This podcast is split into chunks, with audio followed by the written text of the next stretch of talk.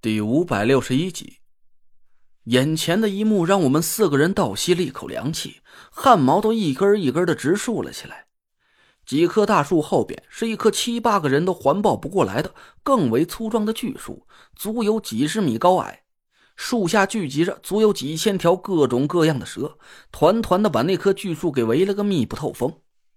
有几十条蛇。正在缓缓的游向巨树，顺着一堵墙一样的树干向上蜿蜒爬去。其他的蛇都围在巨树的四周，盘在地上蜷成了一圈，上身直立着，舌头高高昂起，正对着巨树不停的吐着血红色的信子。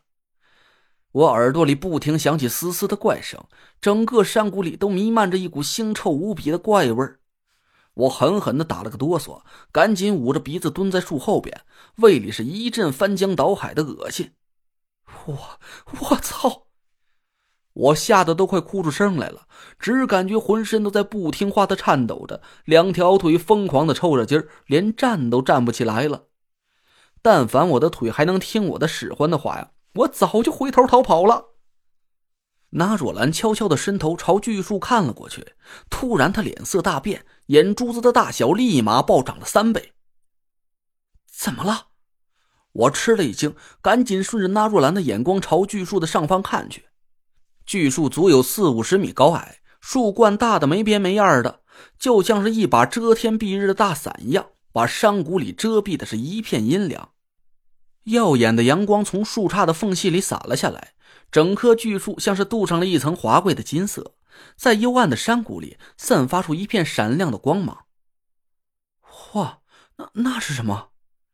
我们几个人一起惊呼了一声，嘴巴张的足足能塞进去一个拳头。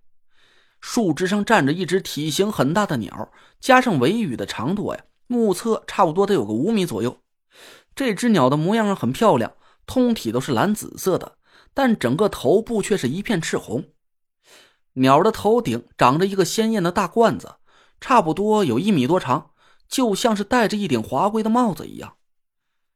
它尾巴上的羽毛更是艳丽绝伦，在金闪闪的阳光下泛出一片炫目的彩色。我数了一下，一共有五条飘带一样的尾羽。第一条尾羽是深紫色的，其他尾羽的颜色渐渐变淡，粉紫、深蓝、淡蓝，直到最后一条尾羽。已经变成了浅浅的白色。这是什么鸟啊？哇，它好漂亮啊！田慧文和唐果儿目瞪口呆的赞叹着，我也痴痴的盯着那只鸟。突然心里一动，有种奇怪的感觉涌上了心头。我觉得这只鸟好像很神圣，我不由自主的就想跑过去，跪在树下膜拜一番。这。这就是传说中的鸾吧？我喃喃自语着。纳若兰轻轻点了点头：“没错，这就是鸾鸟。你看，它一贯无尾，赤手青灵，模样和凤凰有点相似。传说中啊，这是上天的神鸟，和凤鸟还有黄鸟都是祥瑞的象征。”哦，那看来他是看守。我停住了嘴，对纳若兰使了个眼色。纳若兰不动声色的对我点了一下头，继续回头紧盯着鸾鸟的方向，眉头慢慢的越皱越紧。我也紧张的探头看着眼前的景色，一颗心慢慢的沉了下来。紧赶慢赶，我们还是来晚了一步。鸾鸟还是遭到了群蛇的攻击，它受伤了。鸾鸟的精神看起来有点萎靡，它青黑色的爪子上滴答滴答的淌着鲜血，把身下的树干染得一片赤红。但他还是努力抖擞着精神，站在离地面大概二十米左右的一根树杈上，不停挥舞着锋利的脚爪，把一条条迅速游到树干上的蛇抓起来，远远的甩了出去。鸾鸟的爪子似乎蕴含着浑厚的法力，被他扔到地上的蛇跳动翻滚了几下，很快就翻着白肚，直挺挺变得僵硬起来。但蛇的数量实在是太多了。第一批被鸾鸟全部丢到地上，一道嘶嘶的响声一过，紧接着下一批蛇又源源不断的朝树干涌了上去。鸾鸟不知道和蛇群缠斗了多久，这时候已经隐隐露出了一丝疲态，它的脚爪紧紧抓住树枝，胸口剧烈起伏着。蛇群还在不断的涌向鸾鸟，鸾鸟迅速伸出脚爪挑开了几条蛇，突然昂起头，发出一声清亮而凄厉的叫声。鸾鸟的鸣叫声远远传了出去，在空旷的山谷里久久回响了半天。我的脑子突然一空，随后感觉心神一荡，耳膜被这声凄厉的鸣叫声震得隐隐生疼。几乎是与此同时，我的心里一动，似乎是感受到一种类似田慧文的黄佩所散发出来的温热气息。我丹田里轻轻一震，纯黑色的凤鸟突然毫无征兆地发出了一声同样凄厉的鸣叫声，旋转的速度猛然快了起来，好像还带着一丝躁动和不安。我皱了皱眉头，田慧文好像也感受到了鸾鸟面临的危险，一把抓住了纳若兰的胳膊。他这是在和我们求救。怎么办呢，那哥哥？我们去救他吧。那若兰低头犹豫了一下，脸色阴晴不定的。得想个法子把那些蛇都赶走。